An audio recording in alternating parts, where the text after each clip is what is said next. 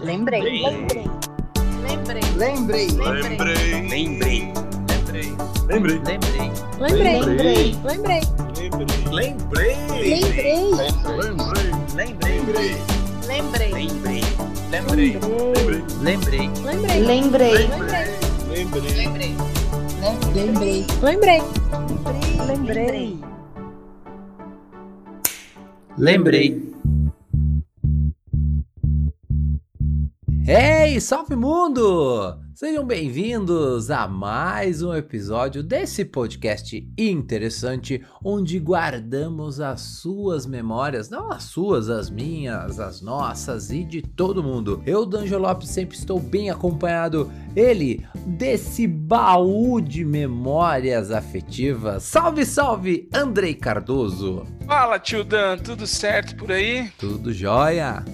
Musicalmente falando, você está em dia aí com a sua vitrolinha, o seu set list? Eu estou em dia, né, bicho? É, é, é, é.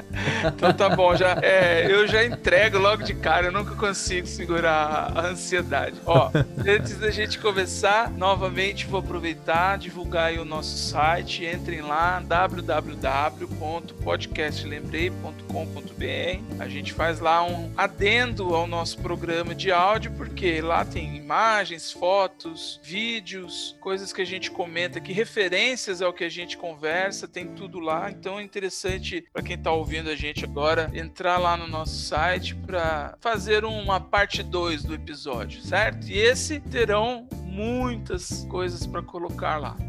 Boa. tio? Eu acho que esse é o o episódio que vai disparar mais memórias afetivas, né? Porque eu acho que esse tema que a gente vai falar hoje é um tema que tem muitas memórias afetivas. E pra gente disparar assim, quando a gente combinou de gravar, cara, não saía da minha cabeça, na verdade do corpo, ao dos olhos, da cabeça, aquela sensação que a gente tinha, né?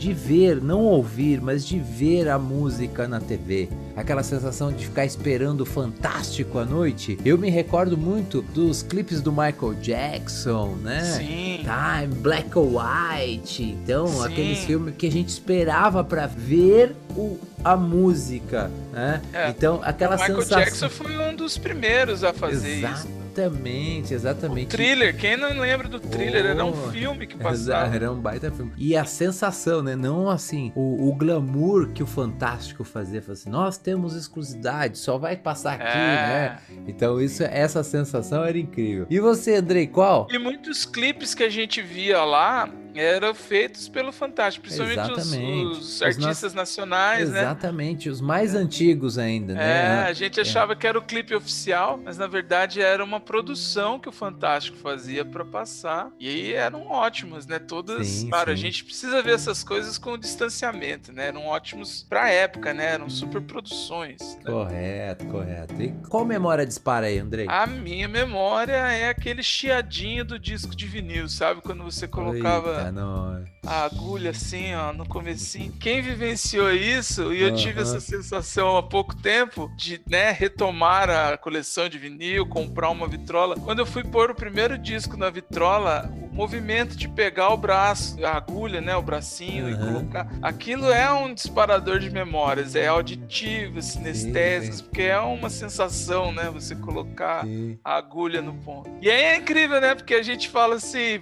põe na agulha e a Uhum. criançada não faz ideia do que é. Boa! Deixa o Zento dar um Google aí. Vai, Enzo, dá o Isso. Google aí. Então, o- Sabe que, você- que me lembrou também? Em casa tinha um gradiente lá, com aquela Uhum. agulha, com aquele centro maior, assim, que você colocava dois, três discos, aí ele acabava, ele voltava Nossa, automático. Isso era tá, chique, hein? Caiu Chique. e voltava de novo. Isso aí é, o, é o, o pai do CD de carrossel que tinha pra cima. CD. Aliás, o CD, o CD já é uma coisa antiga. E a Alguém, antiga- fa- alguém falou pra mim esses dias, ah, então, porque era daquela época que eu ouvia CD. Eu falei, que? Daquela época? Boa! Ai, Andrei, falar de música não tem como não falar deles, né? Ah, esses caras que são incríveis. Inclusive, eu acho que a minha lembrança, uma das grandes lembranças de música é ouvindo É tarde demais que pena. Salve, raça negra! Que isso. Quem nunca bailou ao som de raça negra, né, Andrei? Raça Negra é uma instituição da cultura brasileira e eu sou suspeito para falar hoje. Vocês que estão ouvindo vão descobrir que eu fui um adolescente nos anos 90, era um jovem pagodeirinho que batia o meu pandeiro, tocava o meu tantã, entendeu? E o Raça Negra sempre foi a porta de entrada para todo mundo, pro mundo do samba. E já também aproveitando a deixa, e isso vai aparecer no nosso episódio Uhum. hoje, qual é o certo da letra, tio? É dig dig dig e, gigi gigi gigi e, ou didi didi didi e? Vamos deixar isso para o final do nosso. Termina aí os seus disparos pra gente começar, Andrei. É, o meu último também tem a ver com essa época aí, talvez as pessoas um pouco mais novas não saibam, mas tinha um período que ah, vendia-se os discos, os álbuns, né, em vinil e em fita cassete, né? Eu sei que fita cassete tem um mercado forte nos Estados Unidos hoje, parece que voltaram e tal, que é aquela fitinha magnética que a gente adiantava, voltava, gravava os nossos set lists, né? E aí, é, voltava com a caneta e acelerava para não gastar a pilha do Walkman, não é isso? Exatamente, Andrei. Tinha uma época que a gente comprava essas fitas piratas. Eu não, não vou falar que eu fazia isso, não. Alguém, um amigo meu me contou que fazia isso, tá? Comprava, comprava fita e aí ele ficava bravo porque a música acabava antes do fim, ela ia baixando pra poder quê? caber na fita, Ai, porque a fita tinha um tempo menor, né? Mercados, né? Eles compravam fita mais barata, gravava lá, e aí chegava um ponto no meio da música, às vezes ela ia baixando, e aí você falava, não, não é possível. Tá faltando, tá faltando. Dano. Então, a lembrança que dispara é a raiva, né, desse amigo que ele ficava quando percebia que tinha sido enganado, entendeu? É isso. Boa, galera. Então vamos lá. Nosso episódio hoje fala de música, né? Música que embala muitas, muitas vidas, muitas histórias, muitas situações, né? E muitas memórias afetivas, né? Muitas memórias Muito. afetivas, sem dúvida nenhuma, sem dúvida nenhuma. Ó, vamos lá, vamos soltar o primeiro áudio aqui, porque hoje o episódio está musical. Vambora! Boa.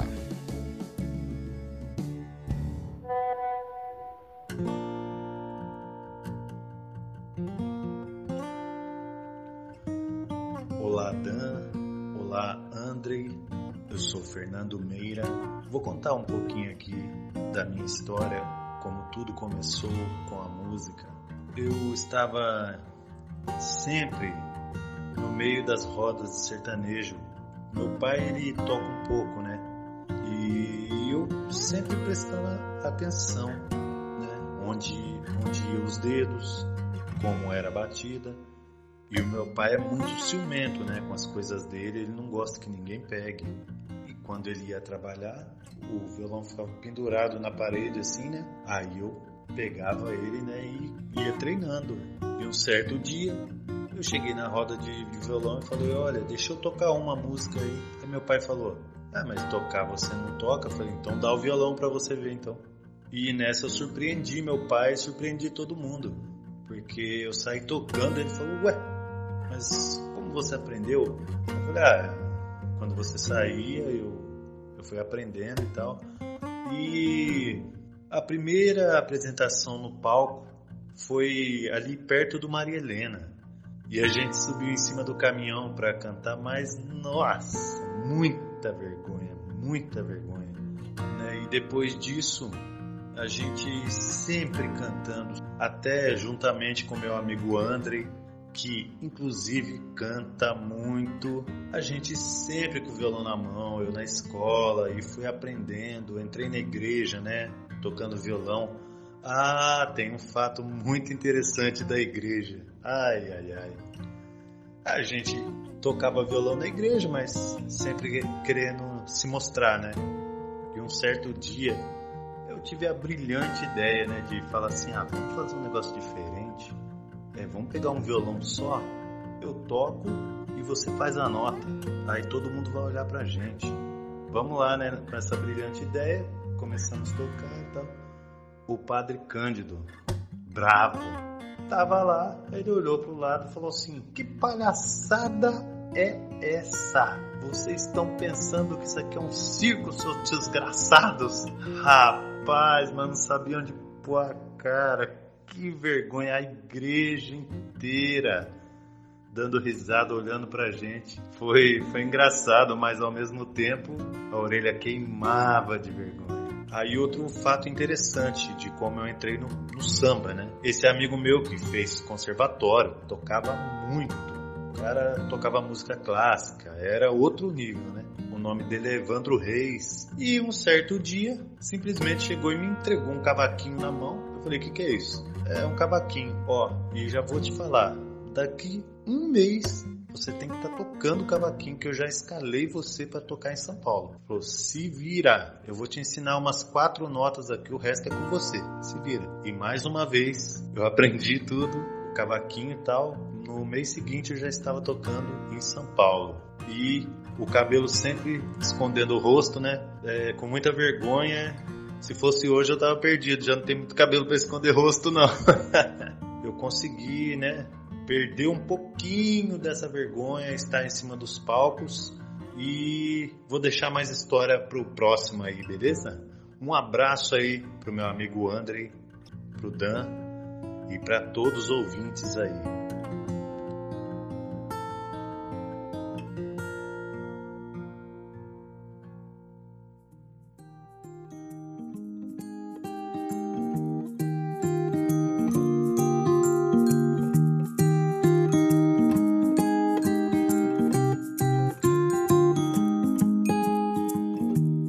Tio Dan, esse é o Fernando Meira, um amigo querido, não podia deixar de estar aqui no nosso episódio de música porque ele é a própria memória afetiva para mim. A gente é amigo de infância, estudamos, sei lá, desde a segunda série juntos, e ele foi a primeira pessoa que eu vi tocar um instrumento assim, um igual, sabe, um amigo. Uhum. E meu, desde a primeira vez que eu vi ele tocando, ele já tocava muito. Você imagina uma criança que toca bem, o quanto ele não deve tocar bem hoje. E assim, é um cara muito querido. Na nossa adolescência, ele era a qualidade que trazia, né? Ele era o músico, a gente era os aventureiros. ele era o músico. Tanto que hoje ele é músico, ele toca na noite, faz temporadas é, em Campos do Jordão. E eu acho que hoje ele tá tocando um pouco mais voltado pro sertanejo, que é o, o ritmo aí da, da música popular, do pop brasileiro, comercial, né? Mas, cara, tudo que ele é, ele tem essa inteligência musical, ele tem ouvido absoluto, não sei direito explicar o que é isso, mas tenho certeza que é aquela coisa do cara tocar tudo de ouvido, tanto para cantar, ele que harmonizava, sabe? A gente tava cantando, ele fazia segunda, terceira. É, cara, é impressionante. E eu tenho saudade porque, claro, como a vida adulta a gente foi perdendo um pouco o contato, mas sempre que a gente se encontra, conversa pelo WhatsApp, é muita história, muito carinho. A gente estudou junto, então também tem histórias de escola, a gente na época de prova estudava lá no, no, no telhado da casa dele. Então são muitas histórias. O Fernando é um, o meu nossa, um amigo querido mesmo. E aí, tio, eu queria aproveitar o áudio dele aí, né, e perguntar para você, já que ele falou de como a música entrou na vida dele, qual é a primeira memória que você tem de música ou como a música entrou na sua vida? Andrei, eu acho que a grande maioria das pessoas entraram pela música, né? Muita gente vai se, se identificar com o que eu vou falar através da igreja, né? Sim. Eu cantava no coral dos Marianinhos, era a congregação mariana das crianças, a gente saía, coral, né? Era incrível aquela aí. Eu, eu lembro disso, eu lembro. É... Acho que eu já devo ter visto você cantar nessa época ah, aí. Sim. E, e, assim, uma grande história do Marianinho não foi nem a, a, a, cantoria, né? Foi sim uma, uma viagem que a gente foi cantar fora, não me recordo a cidade. Aí aquele espírito aventureiro das crianças no meio, aí a gente tinha um tempo para brincar lá, a gente saiu e foi para um lugar que tinha cachoeira, de repente sumiu a gente, ninguém, ninguém achava nós, e a gente tava se divertindo, vendo a cachoeira, jogando pedra no rio, umas coisas de criança mesmo, né? Uhum. Na volta tomamos uma bela bronca, falamos que nunca mais íamos cantar no Marianinho, mas, né, graças a Deus, Deus perdoa todos os pecados que as crianças fazem, né? E aí a gente continua cantando. E aí o, o, o Marianinho também me levou a uma outra paixão, né, na música, que é o violão, né? Aham. Eu não sou aquele expert de violão, mas com pouquinhos estudos, com bastante foco, eu consigo tocar algumas musiquinhas e aí eu me aventuro nos instrumentos, no ukulele, na, na bateria. Então eu vou atrás dessas, desses instrumentos e vou tentando aprender, tentando tocar, tentando tirar algum som. E aí foi, digamos assim, foi a minha porta de entrada para música e uma das paixões incríveis aqui, que é até mesmo essa semana que passou, recebi um grande elogio do meu coordenador do colégio lá, falou assim: "Nossa, professor, como as suas aulas são musicais". Eu falei assim: "Cara, eu amo música, Olha não só, tem como que legal. como não colocar a música nas minhas aulas. E você, Andrei? Qual é a sua lembrança mais antiga de música? E como é que a música entrou na sua vida? Olha, em casa sempre foi tudo muito musical. Sempre tivemos muitos discos, muitas fitas. Minha mãe, meu pai, meus irmãos sempre gostaram muito de música, mas isso eu conto com mais detalhes depois. Assim, a minha primeira lembrança de música, eu devia ter mais ou menos uns três anos, e a gente tinha uma fita com os sucessos daquele ano. Então tinha Samurai do Djavan, tinha Você Não Soube Me Amar Blitz. Ó o Djavan aí de novo. Ô, Djavan, ele vai aparecer muito hoje. O Djavan é meu, meu mestre. É Tropicana do Alceu Valença. E nessa época, olha pra você ver o que é a memória afetiva, né? E, e como às vezes ela fica distorcida. É, é aquela história da sensação que a gente guarda e depois não tem os detalhes, né? Nessa época tinha uma, uma banda que depois eu soube, eu nem sabia na época, que chama Trio. Eu acho que é assim que se pronuncia. E eles cantavam uma música que era uma batida eletrônica e que o refrão dela era da, da, da, tá? É, e é só isso, dá, dá, dá. E aí, nessa época, essa música fervia nas festas, né? Todo mundo dançava essa música. E eu morava numa cidade do Pará chamada Marabá, em que tinha tribos indígenas, tinha lá um- uma questão os índios. E alguém, algum adulto preconceituoso, bosta, falou perto de mim que a turma dançava aquilo, parecia índio. E aí, o que que o menino guardou? Que aquela música era cantada por uma tribo indígena. E aí, pra você ver como bateu, porque outro dia eu tava falando dessa música com meu irmão mais velho, que é uma grande referência musical pra mim. Ele gosta muito de música e é meu parceiro de shows, tudo. Eu falei, ah, então, aquela música do Dadadá. Ele falou era uma tribo que cantava. Eu falei, não, não era. Aí eu expliquei pra ele o motivo do, do equívoco, né? E é isso, né? Às vezes a memória prega uma peça. E falar sobre instrumento musical, tocar, né? Eu também não me considero músico. O Fernando ainda falou aí da questão de cantar bem e tal. Isso sempre fez parte da minha vida, o cantar, né? Mas eu me lembro também de quando eu tinha lá uns 5, 6 anos que o Vando cantava Fogo e Paixão. Uhum. E eu tinha um violãozinho daqueles de madeira que tinha quatro cordinhas assim.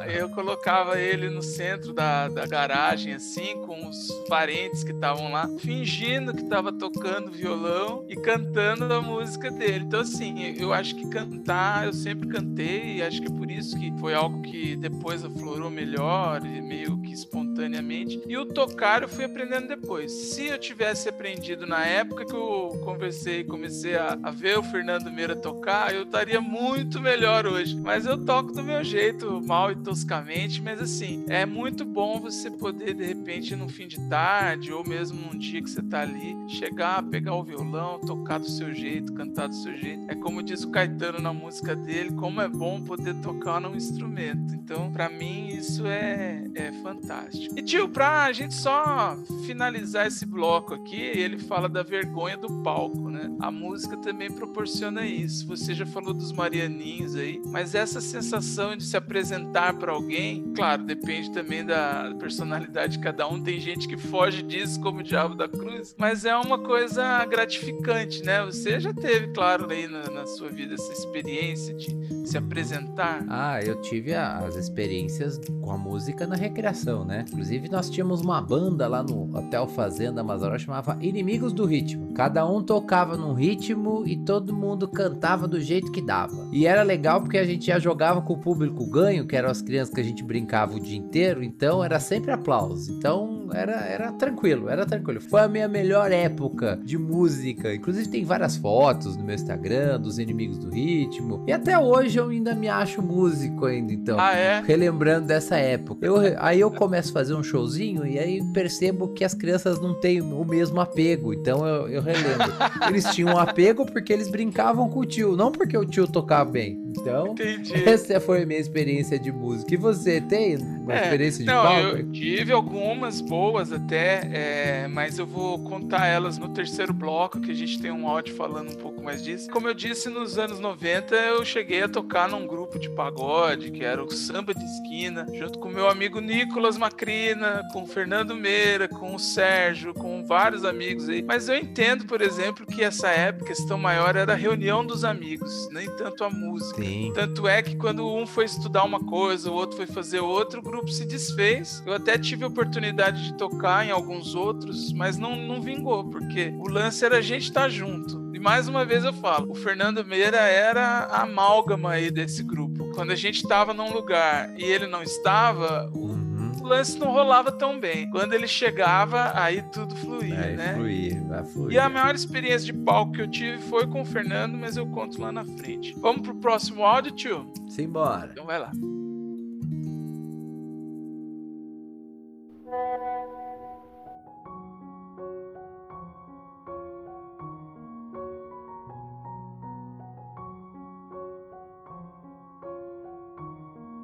Olá, meu nome é Maísa Ohashi, tenho 30 anos, sou cantora, musicista, compositora e vou falar pra vocês uma das músicas que marcou minha vida. Sou filha de pais músicos, minha mãe é pianista, meu pai é violinista, meu irmão é multi-instrumentista, embora não trabalhe com a música mais. E uma música que me marcou muito é uma obra que se chama Meditação de Thaís, da Ópera de Thaís. A Ópera de Thaís é uma obra de Jules Massenet, francesa. Ela foi composta, se eu não me engano, em 1894, 96. Ela conta uma história de amor, uma história de amor, de certa forma, um amor impossível entre um monge e uma moça de conduta duvidosa. são, são divididos em três atos essa ópera. E no segundo ato é que toca a meditação de Thaís. E é um momento bem dramático onde ele revela seu corpo em vestes íntimas, né, a ela, e ela o recusa. Então ela tem uma, crise ali perante o espelho, e é um momento que toca essa música, pois ela começa a pensar em várias questões. Essa música ficou muito famosa também, interpretada pelo judeu Isaac Perlman, no violino, e ela é muito famosa, muitos outros grandes intérpretes já interpretaram ela. E meus pais costumavam tocar essa música em casa. Então, sempre que eu chegava em casa ou quando eu tava no meu quarto lendo gibi, às vezes eu escutava e quando começava é, o piano tocar, eu sabia que ia vir um dueto ali. Maravilhoso. E nessa época, quando eu era mais nova, essa música me marcou trazendo uma sensação de lar, de aconchego, de família, totalmente oposto, né, com, com o objetivo que ela foi composta, mas era uma sensação muito, muito aconchegante ouvir meus pais tocando essa música. Parecia que o mundo era perfeito, que a nossa família era perfeita. Porém, eles se separaram de uma maneira muito brusca, muito do- dolorida, muito muito injusta, né? Meu pai ele acabou traindo a minha mãe e meu pai era um dos meus maiores incentivadores na música. E hoje em dia a gente não tem tanto contato mais, tanta amizade mais, porque realmente foi algo que marcou muito, infelizmente, a nossa família. Então a gente quebrou um elo. Então hoje a sensação que eu tenho de escutar essa música é de luto, como se a gente tivesse matado realmente aquele sentimento de aconchego, de lar, de proteção, de família. E desde então, fazem mais de 10 anos, a gente ainda não conseguiu reconstruir esse sentimento em cima de alguma coisa, de alguma música, de, enfim, né, de algum ato. Então essa música realmente marcou a minha vida e eu me emociono quando eu falo dela, porque hoje é uma música de pesar. Ao falar isso para vocês, eu tenho até uma esperança de que através da música novamente a gente consiga erguer esse sentimento novamente, porque a música sempre nos trouxe grandes momentos, tantos bons e ruins. E eu creio que faz parte da vida. E eu gosto muito de ouvir essa música, mesmo que me traga um sentimento de pesar, porque eu acredito que a vida é exatamente isso: a gente saber dividir os momentos bons e os ruins. E todos eles são para construir uma pessoa melhor, um mundo melhor, sentimentos melhores e percepções melhores. Então ouçam Meditação de Thaís, é maravilhoso. Ouçam com o coração aberto e com a alma bem leve. Um beijo para vocês.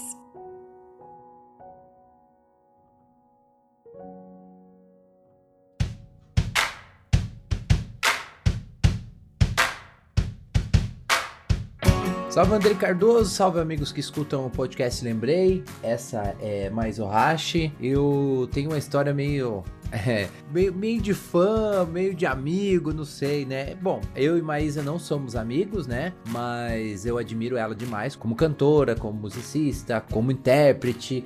Inclusive eu conheci Como mais, artista, ó, né? como artista, exatamente. E eu tive o prazer de ver, mas eu não fiquei brava comigo que eu vou falar que ela é pequenininha, eu tenho 1,90m, então perto de mim qualquer um é pequeno, né? Ela é pequenininha, mas eu vi essa menina cantando, né, no palco, e ela cantava Elis Regina. E assim eu fiquei besta de ver ela cantando. Naquela noite, logo depois do show, eu, junto com a amiga Cíntia Jardim, né, me apresentou aquela menina e eu fiz, sabe, aquela sensação de ficar besta com falar com a menina que arrasou no palco. E aí depois eu tive outras oportunidades de ver cantando, principalmente na banda Palace do amigo Tical. A Maísa hoje tem carreira solo, né, então ela é uma grande referência aqui no Vale do Paraíba, principalmente de música, né? Então, primeiro, gratidão pela sonora, né? Pelo som que você mandou e obrigado por abrir o coração, né? Porque ela contou praticamente uma, em cima da música uma história de família, Nossa.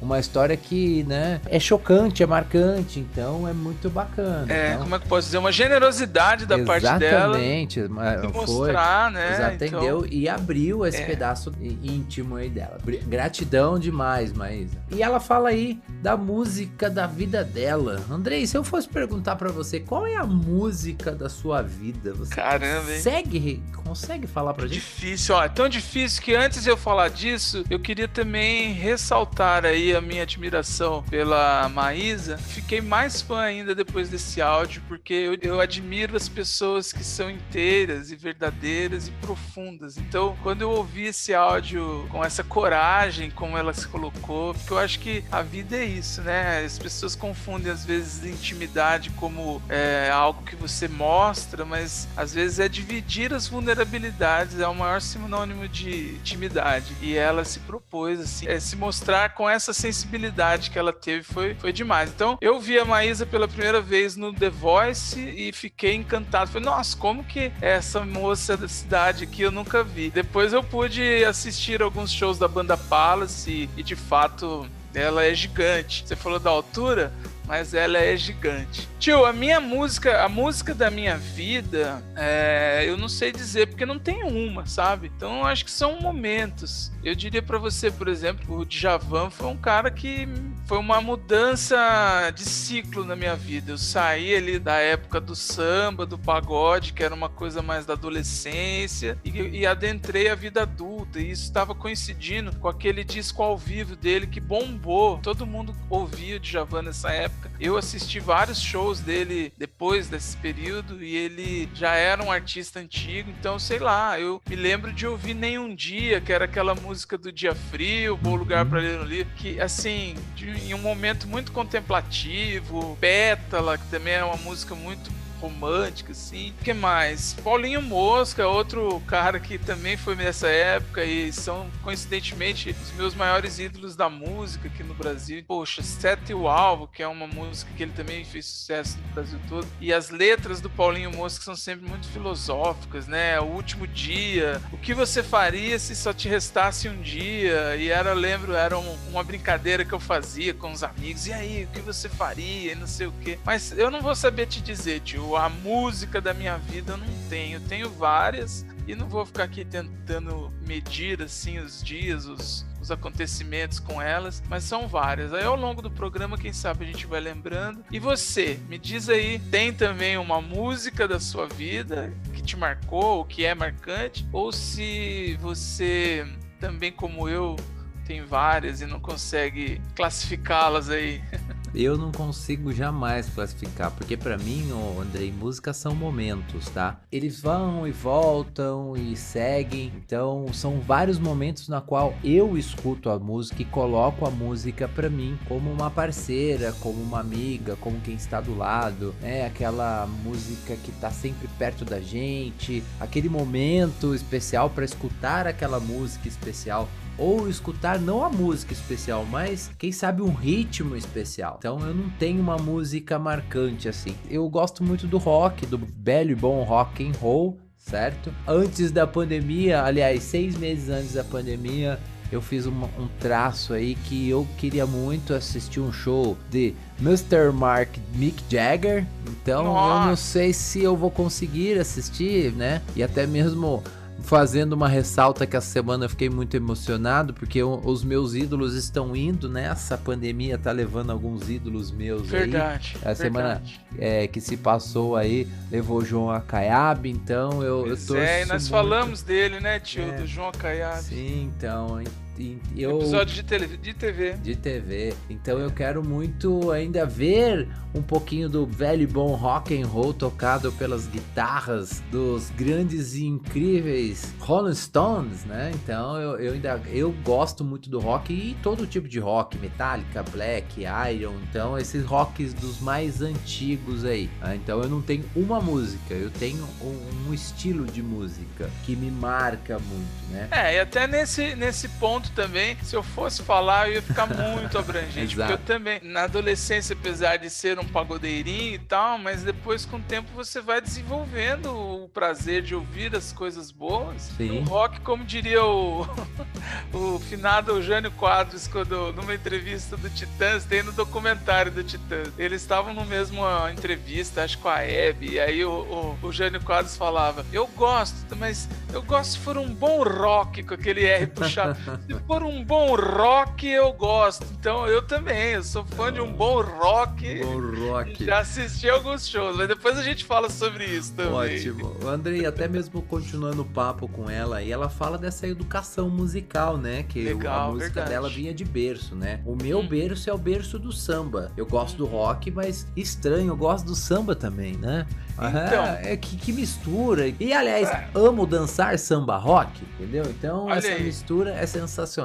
E o Andrei, qual é o berço do Andrei musical? Música é isso, né? É mistura mesmo. As pessoas ficam nessa coisa de igrejinhas, né? Quem gosta de rock não pode gostar de samba, e, enfim, não existe isso, né? Você fica se limitando. Você precisa abrir os horizontes, escutar músicas de todos os lugares. Agora com a internet é inaceitável você não não se permitir ouvir novas músicas, novas culturas. Eu, há pouco tempo, com, com a questão da internet, comecei a ouvir as músicas latinas, músicas da América do Sul, que a gente aqui não valoriza muito. Músicas do leste europeu, sabe aquelas músicas ciganas que tem aquelas bandinhas? Cara, aquilo é muito bom. E eu, claro, pude conhecer isso por conta da internet. Mas assim, a educação musical mesmo, o berço, como ela colocou, tem a ver com a minha família. É, não são musicistas, músicos, como ela colocou, mas sempre foram pessoas que ouviram muita música. Então, em casa, a gente consegue verificar a personalidade de cada membro pelo gosto musical. Eu já contei essa história no Press Startcast, que é o outro podcast que eu participo. Em casa era assim: o meu pai era um gosto mais regional de forró, sertanejo, uma coisa mais brasileira, mas que chamam de música regional. Por ser nordestino, acho que o Luiz Gonzaga foi o que ele sempre ouviu, né? A minha mãe, uma coisa mais da MPB, que ela sempre gostou. Então eu, eu aprendi com os discos dela de Gal Costa, Elis Regina, Jorge Ben. Eu não posso deixar de falar, cara. Minha educação musical deve-se muito aos discos do Emílio Santiago, Aquarela do Brasil. Era um disco que ele lançava todo fim de ano com uma um repertório do melhor da música brasileira. Então tinha os sambas enredo, tinha as músicas que fizeram sucesso brasileiras no ano anterior e as clássicas. Eu lembro de descobrir Bossa Nova, Tom Jobim, porque eu ouvia ele, a versão dele, e depois ia saber, ah, mas de quem que é e tal. Meu irmão mais velho, o Rock, que tinha a época que ele andava de preto, os góticos, né? Lembro, eu lembro falava. dessa época, eu lembro Então, dele. Mas ele sempre teve bom gosto musical. Então, é, a música internacional eu ouvia por ele. Eu escutei muito rock anos 80, anos 90 e aprendi também Metallica, Nirvana, Pearl Jam, tudo por tabela. E meu irmão eh, gostava sempre de ouvir música alta e ele cantava junto. Então era um embromation e uns gritos. Então até agora, assim, quando eu vou ver, eu gosto muito de ver show antigo, show do Rock in Rio, do Rock in Rio 1, Rock in Rio 2. E às vezes eu ouço, por exemplo, o Axel Rose cantar e eu não lembro do Axel Rose, eu lembro do meu irmão gritando no banheiro, entendeu? que é o lance da memória afetiva, né? E o meu irmão do meio, ele já era mais do lado da música black, do pagode. Eu comecei a ouvir pagode por causa dele, então era pagode, rap, ah, mesmo R&B americano, ele que ouvia. André tinha mais esse gosto por essa coisa do soul, da soul music. Então você vê, são cinco integrantes, eu meio que juntei todos, eu não tinha uma coisa específica. Tem a história famosa do meu irmão que eu era criança e eu queria o disco do George Michael, o Fate, que era um disco muito bom na época. Tocavam todas as músicas no rádio e eu sempre gostei muito do George Michael. E eu, com 7, 8 anos, tinha essa: ah, nós vamos comprar disco. Aí eu falei: compra o George Michael pra mim. E o meu irmão mais velho escolheu os discos que eles queriam pra cada um da família. Ele voltou com um disco do Dominó pra mim. eu acho que ele pensou assim: ah, o que, que tem mais a ver com meu irmãozinho, né? Aí ele comprou o dominó e eu acabei ouvindo. Tinha lá o Topê da Vida, que é até sugestivo pra essa história. Mas eu acabei ouvindo o disco do Dominó ao invés do George Michael. Boa, pra gente virar a página aí, eu só queria falar que eu comecei no berço de Noel Rosa, passei por Demônios da Garoa, Bete Carvalho, Car... Mestre Cartola, Martinho da Vila. Nossa Mas senhora, aí hein? quando Flávio, meu um grande amigo Flávio, com o seu violão que a gente tocava na rua, me apresentou Legião Urbana e aí Ah. foi pra... aí eu caí pro rock, não teve jeito, É, não teve jeito. é isso aí. Mas ó, antes de terminar Aham. mesmo, pra gente encerrar agora, ela falou também do estado de espírito. A gente não pode deixar de falar Sim, disso. sim, sim, Como, sim. Pra onde você vai quando escutam músicas que te tocam profundamente? Andrei, eu tenho umas coisas malucas, assim, que, por exemplo, eu, Ah. não, eu não consigo dormir escutando Ah, música. é? Eu fico cantando.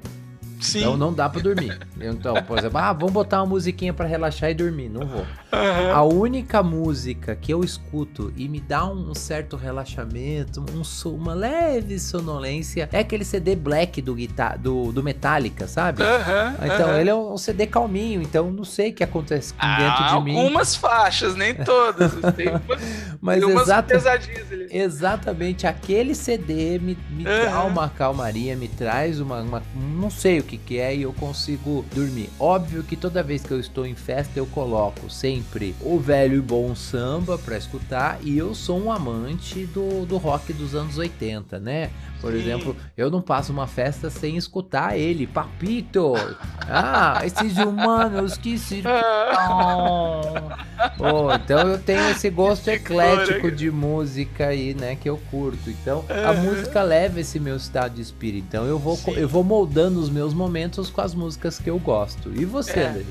É isso. Eu, eu não sei te explicar, eu acho que isso é meio comum. Quem tá ouvindo a gente também deve estar pensando nesse- dessa forma. Eu não sei explicar pra onde eu vou quando eu ouço uma música, porque depende também. Cada música ela te leva pra um lugar. Então eu reforço aquilo que eu falei agora há pouco. Né? A gente precisa ampliar esse leque, esse exercício de teletransporte. Então a gente precisa, a gente precisa ouvir de tudo, porque cada música toca de um jeito. Então você escuta música às vezes pra dançar, às vezes você escuta música pra sair de um estado Sim. anímico, né? Sair de um estado para o outro. Às vezes não, às vezes você quer mesmo enfiar o pé na fossa e você vai ouvir aquela música para te deixar, né, com aquela dor de cotovelo. Então, eu me lembro muito agora assim de um show que eu assisti de uma banda que era uma banda regional aqui e a gente tava num parque e a menina começou a cantar o One do YouTube e Cara, eu juro, meu, eu, eu fechei o olho pra não chorar no meio de todo mundo que eu ia passar o mico. Porque quando ela começou a cantar, aquilo foi tão divino, assim, tão transcendental, acho que é essa a palavra, que eu falei, caramba, tá acontecendo alguma coisa aqui. E é isso, sabe? É, a gente tem que se permitir isso. Não só de você lembrar de coisas antigas, nosso propósito aqui da memória afetiva, mas sei lá, às vezes uma música inédita que você escuta, ela te leva para outras dimensões mesmo, né? E só para encerrar, você falou que não consegue ouvir música dormindo porque você não dorme. Duas coisas que eu lembrei. Eu tinha esse hábito, principalmente na época do pagode, do samba, eu ouvia Transcontinental de madrugada e eu lembro que às vezes eu tava ouvindo num, com fone e daqui a pouco eu tava sonhando e no meio do sonho começava. É namorado dela. Eu e minha namorada.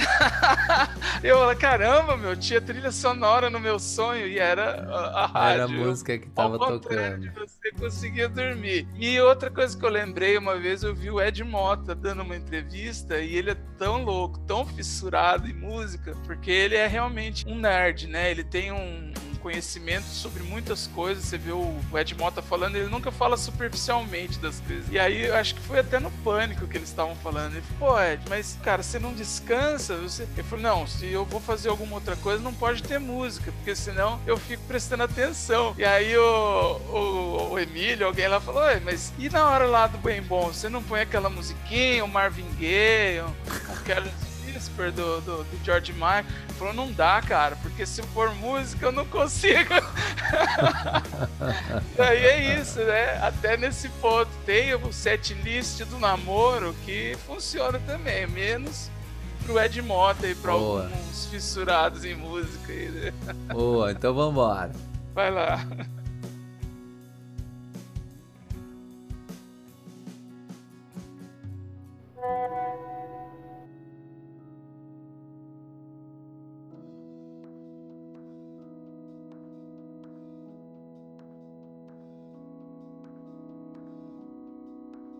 Yo, fala tio Dan, fala Andrei, é Reni aqui, beleza? Pô, é, música é algo bem presente na minha vida, cara. Não só ouvindo como fã, mas tocando também, né? Eu acho que nem é exagero se eu falar que as melhores histórias que eu passei e muitos dos melhores momentos que eu tive mesmo foi por causa de música, cara. Bom, então, a segunda vez que eu vim morar aqui no Japão, né? Eu tava com uma japa de Yokohama.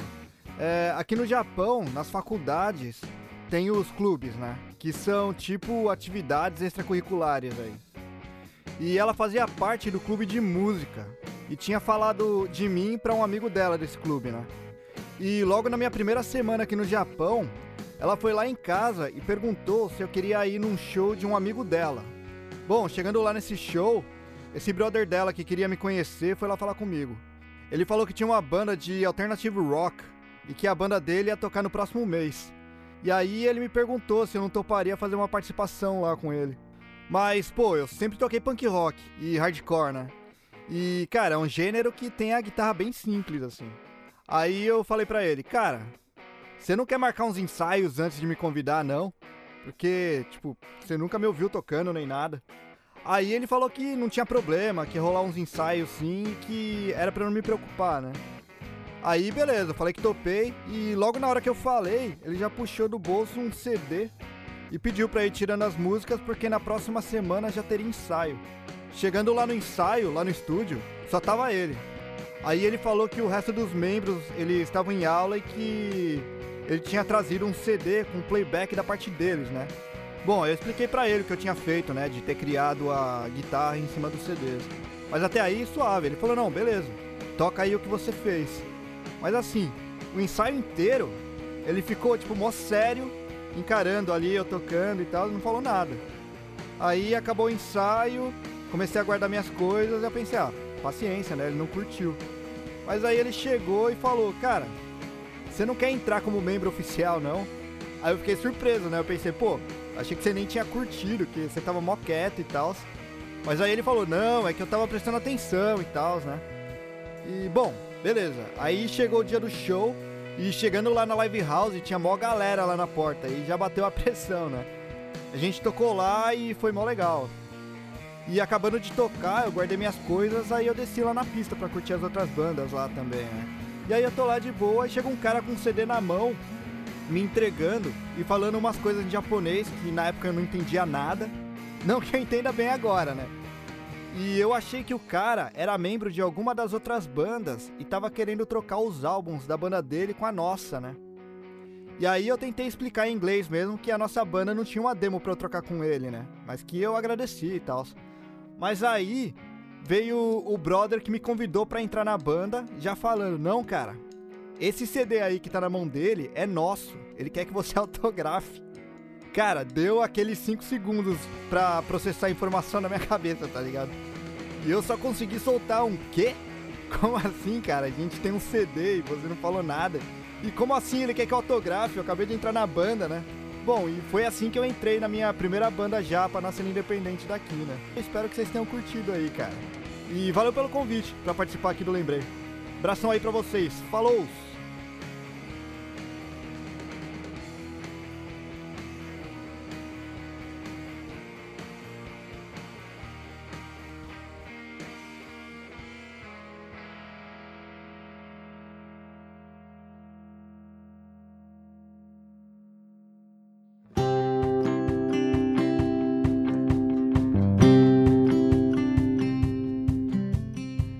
Pessoal que está acompanhando aí o Lembrei, você, D'Angelo Lopes. Eu falei que eu preciso parar de chamar você de tio, né? Mas até os É. convidados chamam, pô, por que, que você não Pois pode? é, então, aí não tem jeito. Então, um, esse convidado que falou agora aí é o Renin, Renin Masuyama. Eu conheci o Renin pelo podcast Press Startcast, que é o podcast que eu participo com ele e com o Will Cunha. Os dois moram no Japão. Eu sou o contraponto, como eu falo, moro aqui no Brasil e a gente geralmente conversa com brasileiros que estão aí pelo mundo. E o Renin, a gente se conheceu agora há, há um ano e pouco, né? E o mais legal da nossa amizade é que a gente às vezes parece que se conhece há mais tempo, de tão certo que deu. E ele tem essa história com a música, por isso que eu pedi para ele mandar esse depoimento. E tem também uma história interessante que ele pode contar em outro episódio, que ele ganhou um concurso uma vez e sem saber fizeram uma pegadinha com ele, falando que ele ia gravar alguma coisa num estúdio e tal. E daqui a pouco ele tava no The Noite do Danilo Gentili tocando com o traje a rigor. Então a gente brinca lá no, no Press Start que nós temos um, um ilustre guitarrista que quase desbancou o Roger Moreira tocando com o traje a rigor. E inclusive vamos pôr aí na, no, no site, eu vou pôr esse. Tem um vídeo dessa história, assim como também a música que a Maísa Ohashi falou, da meditação de Thaís. Então, quem tiver curioso de ver e não deu o Google aí, pode ir lá no site que vai estar lá. Mas o Renin contou aí uma história que não é essa, mas também é tão, é tão boa quanto, que ele entrou numa banda lá do, do Japão sem falar japonês e sem saber a dimensão da banda. O Renin faz o Dropzilla Cast junto com a Lene e eles tocam lá, é bem legal, assim, a- as histórias, eles falam sobre essa cena alternativa, sobre os lugares lá do Japão. Enfim, tio, vamos pro que interessa aí. Ele falou aí sobre show, né? E eu queria puxar essa parte pra música, pro nosso episódio.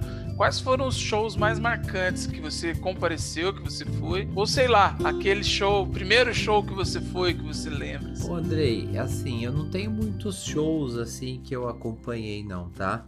Existem alguns pra mim que foram marcantes, é principalmente porque me surpreenderam. Um marcante pra mim é o show do nosso querido e sensacional Falcão. Olha só. Eu tava assistindo o Falcão, no Faustão, e ele falou: Ah, tô indo pra Jacareí agora fazer um show e tal. E aí eu com um amigo falei assim: será que tá? É, então vamos lá. Aí nós fomos na antiga oficina de arte Santa Helena. Lembro, eu não fui nesse show, mas lembro dele. Aí ele entra de camisa branca e jaqueta jeans. É um baita do homem comprido, magrelo, grandão, assim. Falou, gente, desculpa, desculpa, o atraso já vou começar. E assim, eu esperava um show totalmente de humor e vi uma qualidade musical do- da banda sensacional, né? Que a gente Uhum. acompanhava e bacana demais, né? Incrível. Outra banda que não só os cantores, mas a banda também me surpreende muito e até hoje eu pago pra assistir esses caras, Chitãozinho e Chororó, Ó, né?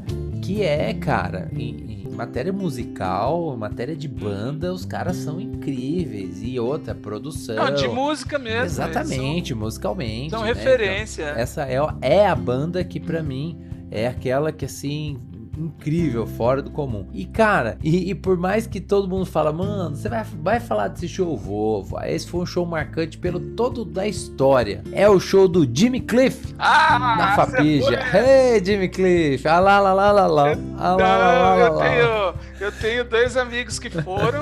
e pra você ter uma ideia, ele tocou nesse ano também na, no Rock in Rio 2. Exatamente, então, exatamente. um show e, e era um show e era um show que eu não ia. Aliás, foi o único internacional que eu vi. É um show que eu não é. ia assistir. É, tinha aquela coisa da gente ficar na porta da Fapige esperando acabar para depois entrar para ir no é, bar. entrava depois do show. É. E um amigo chegou com o convite que tava sobrando, me deu e a gente acabou assistindo. E assim, É. eu sempre fui fã de música, né? E eu ficava colado na grade, curtindo a música, curtindo o o espetáculo, né? A música é um espetáculo. Nessa época, o Jimmy Cliff tinha uma música que tocava na Rainha da Sucata, Uhum. chamava Rebel in Me, e era sucesso, teve até Sim. umas versões aí e tal. E o Reggae Night, que é dele. né?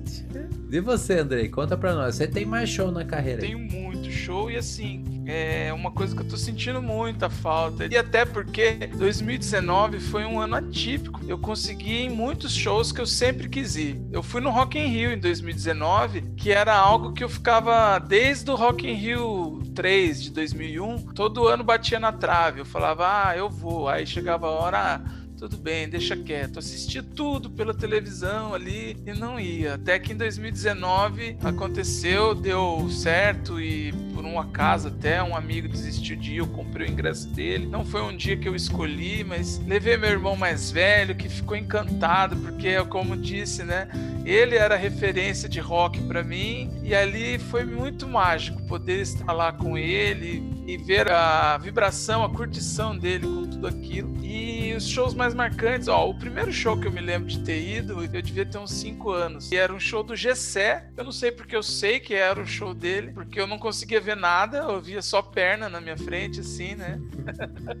não lembro de nenhuma música que tocou. Eu me lembro de reparar que tinha um trio de metal, né? Então tinham três caras tocando provavelmente lá. E eu reparei naquilo, naqueles três caras, um do lado do outro. E sei lá, isso deve ter sido em 85, 86. E, e é isso. Aí eram vários. Assim, eu em 2019, além do Rock in Rio, vi um show do Paul McCartney, que é a mesma sensação que você tem com o Rolling Stones, eu tinha. Falei, meu, todo ano, ano sim, ano não, o cara vem e eu não vou. Uma hora ele não vai estar mais aqui e eu vou ficar puto. Exatamente. Eu lamento muito não poder ver um show do David Bowie mais, porque ele não tá mais aqui. Eu lamento muito não poder ver um show do Prince, que faleceu também. Do George Michael, que eu sou fã e até hoje assisto e não acredito que ele é, não tá mais aqui. Então, o show musical para mim é uma catarse, sabe? É, eu gosto de ouvir música alta mesmo, isso dá muito problema com a aqui em casa. Tem gente que acha que não, não vale, tem que ouvir os nuances, mas a música precisa vibrar, precisa, sabe? O grave bater no estômago, sabe? Eu sou desses, então o show é o lugar ideal para mim. Já vi todos os artistas que eu gosto, Zé Cabaleiro, Paulinho Música, Lenine, Djavan foi o cara que eu mais assisti. É, Gilberto Gil, nós assistimos um show dele que era um repertório só de forró. Me peguei dançando, assim, de costa para ele, e ele contando histórias lá no palco, uma coisa maravilhosa. E, claro, tem os artistas ainda que tem essa listinha como você fez, ainda preciso ver Jorge Ben, que é uma,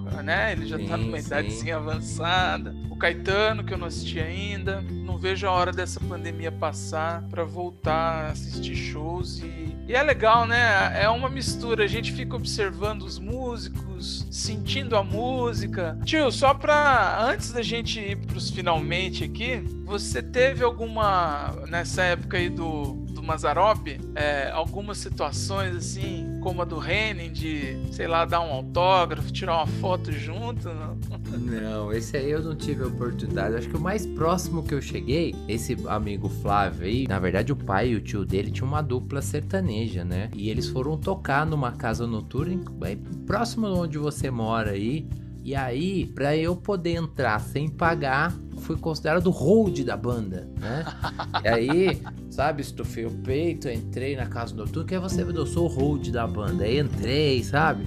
Confesso que eu usei da minha, assim, falsa identidade para subir no palco, para olhar as menininhas lá de cima. Esse foi o mais próximo que eu cheguei de dar um autógrafo, de fazer um, dar um show. Eu não tive essa oportunidade. Você sim, né, Andrei? Você, é. com certeza, na época do pagode, tinha algumas histórias ali para contar com a gente. É, eu não vou me estender muito não, porque são muitas e assim, o período que a gente tocou foi curto, acho que a gente ficou aí uns três anos tocando, sendo que um foi o auge mesmo, que aí a gente tocava nos bares que tinham roda de samba aqui, né? Tinha o João e Maria lá no, no domingo, que era super festejado, era sempre lotado, e tinha o Pirata, que era durante a semana, que era ali também cheio, mas digamos que o João e Maria era primo rico uhum. e o pirata era o primo pobre. A gente tocou sempre no pirata. Nós tocamos uma vez no João e Maria, porque lá era uma, um grupo que era definitivo, né? Tocava só eles todo domingo. Eles abriram, acho que na quinta, para ver se virava mais dias da semana o pagode e deram uma chance pra gente. Mas esse foi o um dos piores dias, uma referência péssima e que eu consegui entender por que, que a gente era amador e não era profissional.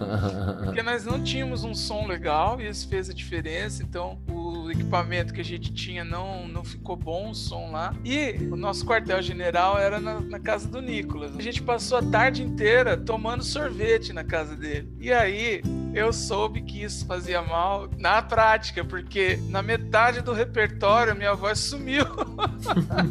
eu era o vocalista do, do, grupo. E aí foi um vexame, porque eu falei, ah, não sei o que tá acontecendo, gente. Tô sem voz, nunca tinha acontecido antes e puro amadorismo, né? Mas tivemos boas histórias também. No auge do nosso sucesso, uma noite nós tocamos em três lugares. O último era no Pirata, que era à noite. À tarde nós tocamos numa coisa menor e depois, no fim de tarde, fomos para uma festa junina que tinha no São João. E aí, nessa época, a gente andava numa Towner, sabe aquele carrinho Towner que é tipo, uhum. é uma minivan, né? Nem era tão longe, era perto, mas saímos do, do show lá e fomos pro Pirata. No meio do caminho, nesse nesse dia, uma mulher começou a buzinar pra gente parar, para, para. Aí ela veio, oh, assisti o show de vocês, que maravilha, vocês são ótimos, não sei o quê. Aí ela olhou pra mim, né?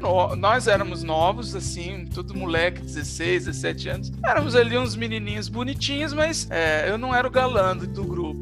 Só que ela virou para mim e falou: Ah, minha filha adorou você. E eu caí numa cilada, porque era só olhar para ela e perceber que ela não tinha idade para ter uma filha da minha idade, né? Só que daí eu fiquei na hora, falei: Nossa, que legal, uma fã, né? Vem cá, vem cá falar com ela. Quando eu cheguei no carro, era uma menina de 10 anos, mais ou menos. E aí eu fiquei como, sei lá, o o Sérgio Malandro, a Xuxa falando ali, ah, você gostou e tal. E aí eu virei piada, né? Porque todo mundo lá, ah, e aí, eu sou fã, não sei o quê. E a outra história também, muito boa, e o maior show que eu fiz foi um show com o Ronaldo Santos, que já esteve aqui no nosso podcast, né? Ele teve um convite porque ele era músico que tocava na noite sozinho, e aí chamaram ele para abrir o show do Arte Popular. Ele me chamou porque eu tava ali com o um grupo de pagode, eu chamei a cozinha, né? O, o Fernando Meira no, no violão, no cavaquinho, mais dois amigos para tocar percussão ali. E ele chamou uma banda e nós formamos uma banda para abrir o show do Arte Popular. Só que nós fomos num furgão dele que ele tinha para carregar equipamento. Esse dia ele tirou o equipamento, colocou os bancos. Então nós chegamos lá como um grupo mesmo, com a cortininha fechada e tudo. Quando nós chegamos no ginásio, cercaram a van, a, a, o furgão dele. E, ah, é o Arte Popular, é o Arte Popular. O Fernando Meira abriu a cortininha e pôs a cara, e o Fernando Meira é um branquelão de olho, de olho verde, né? Galanzão italianão. Aí o moleque olhou pra ele e falou: Não é um arte popular, esse aí é muito branquinho pra ser o arte popular. Mas foi a mesma sensação que você, assim. E depois do show nós fomos pro meio do público. E aí foi aquela coisa de olha lá, eles estão aqui, não sei o quê. E foi o mais perto de famoso que eu de consegui famoso, ser. Você é, foi isso. Mas, tio, ó. Ah Pra gente caminhar pro final, nenhum dos nossos convidados falou sobre isso, mas eu quero aqui fazer um desafio que tem a ver com Uhum. memória de música e tem a ver com o assunto, né? Que é aquela música que você cantava ou canta de um jeito e depois você descobre que não é daquele jeito. Eu descobri pouco tempo que o Serginho Groisman tá fazendo esse quadro no Altas Horas, mas você sabe que esse é um assunto, todo mundo, quando a gente se reúne aqui em casa, eu costumo perguntar isso para as pessoas. Porque tem um texto, uma coluna antiga já do Mário Prata, que o nome da música é O Amor de Tumitinha Era Pouco e Se Acabou, o nome, o nome do texto. E nesse texto ele conta três situações dessas. Que um dos amigos dele achou que o seu penhor do hino nacional fosse um velho ranzins, assim. o seu penhor. E aí ele descobriu. O Tumitinha do, do título, ele conta que, né, acho que na Ciranda Cirandinha, que tem isso, filha de um amigo que falava que tinha dó do Tumitinha. Ela achava que era um japonesinho, que o amor dele era pouco e tinha acabado. O amor do Tumitinha. E o mais legal desses aqui que eu acho foi de um sobrinho dele que chegou pro pai dele e perguntou: Pai, o que, que é sufechar? E o pai não sabia, mas sufechar, filho, não existe essa palavra. De onde você tirou? Não, existe sim, porque tem aquela música que fala assim, ó, são as águas do mar sufechando o verão. e aí eu sempre conto essa, essas histórias para perguntar para as pessoas, né? A Daisy, que participou do nosso episódio de TV, ela contou pra gente aqui em casa que ela achava que o, a música do Raul Seixas ele cantava assim. Pico Picolino usa óculos escuros.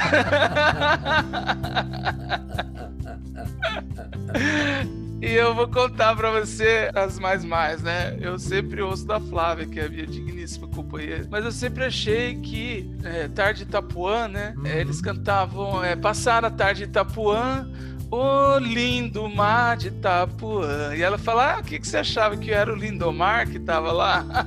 e é ouvindo o mar, né? Ouvindo mais. Ó, uma que eu descobri recente, podem me xingar aí de inocente, de bobão. Tem uma música da Baby Consuelo, Menino do Rio, que ela, ela canta o refrão, né? Coração de eterno flerte. E eu achava que ela falava, adoro verde, adoro a natureza. e agora há pouco tempo que eu fui ver a letra, era ver-te, né? Adoro te ver. né? Conta aí, tio, umas suas, porque eu também tenho um áudio que eu vou pôr no site lá que tem boas. Eu vou terminar Ó. depois falando. Ô Andrei, eu acho que eu canto várias músicas erradas que eu nunca parei pra. A única que veio na cabeça é aquela do, do Cláudio Zoli, né? Que então, todo mundo canta. Hum, Na madrugada, vitola rolando. Tocando de biquíni sem parar. Todo mundo É. canta, né? Todo mundo canta, Não, mas é o B.B. um- King, né? Então, e tem uma, uma, é, um agravante ainda. Não é tocando, tem gente que fala trocando de biquíni sem parar. Então, Ah, você imagina, a menina tá lá com biquíni, vai lá, e troca. daí troca de novo, troca de novo. É. É, Bom, André, então. eu, eu nunca parei, mas eu devo cantar várias músicas erradas. Mas a única que veio na cabeça foi Tem a essa. clássica do meu ídolo maior de Javan, Uhum. Amarelo, um deserto e seus temores, né? Quem nunca achou que era amarelo? Tem um episódio de um programa da Rádio CBN, na verdade, que chama Sala de Música. E um desses episódios, eles fizeram um canto assim e daí. Então surgiram vários. E eles fizeram isso porque o Lulu Santos, há dois anos mais ou menos, veio com uma história, um, um post dele, falando que a letra que ele canta era: O meu destino é ser e estar. Aham. Todo mundo ficou indignado. Como assim? Que eu, eu sempre achei que o meu destino é ser estar, de ser uma estrela. Mas ele escreveu que não, que era o meu destino é ser e estar. Acabou com, com a graça do negócio. E aí, depois disso, eles fizeram esse episódio e lá eles comentam dessa música do Claudio Zoli, de trocando de biquíni sem parar. E aí eles também contam da Elis Regina, que é a mãe do, do, do João Marcelo Boscli, né? Como nossos pais, a parte que ela fala é. É você que é mal passado e que não vê. Só que na verdade é você que ama Você o que ama passado. o passado. É, da Rita Lee, você vou roubar os anéis e usar tudo.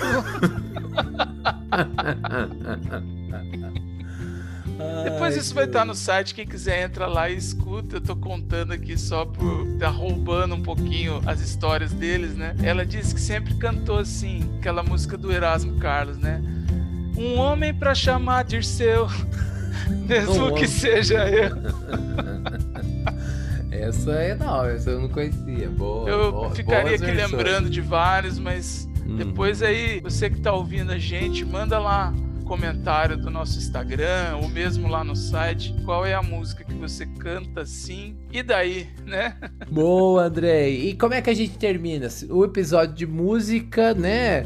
É redundante, mas vamos terminar da nossa maneira clássica. Que música pode embalar assim a nossa nosso final desse podcast? Pois é, de hoje ficou difícil, né? Porque como que a gente vai falar de um episódio de música, a música que representa o episódio de música? Eu acho que qualquer uma dessas que a gente falou aqui no final ilustraria bem, porém, eu vou voltar atrás numa escolha que eu tinha feito antes. A música que remete minha memória afetiva e que eu me lembro de todas essas situações, tanto em relação a tocar um instrumento, reunir as pessoas, ir para um outro lugar, né, viajar através da música. E que é uma música que, se você toca violão, quer fazer todo mundo cantar, não tem evidências para essa. Eu acho que evidências é, não supera, na minha, na minha afetividade, não supera essa música que eu quero que, que toque agora, que é Fogo e Paixão do Vando. Não tem. Todo mundo, meu iaiá, meu ioiô. É isso. Então, solta aí o Vando pra gente encerrar esse episódio.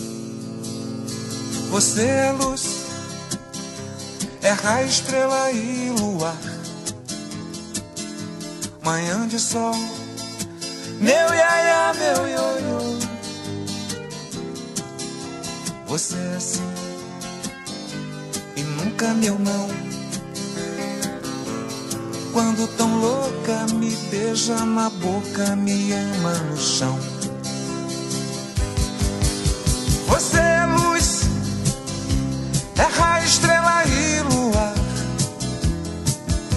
Manhã de sol, meu Você é assim e nunca meu não. Quando tão louca me beija na boca, me ama no chão. Me suja de carmim, me põe na boca o mel. Louca de amor, me chama de céu. Quando sai de mim, leva meu coração.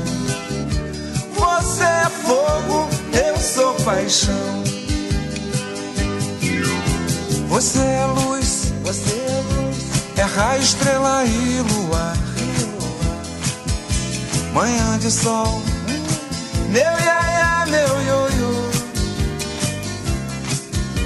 Você é assim não. Quando tão louca me beija na boca, me ama no chão.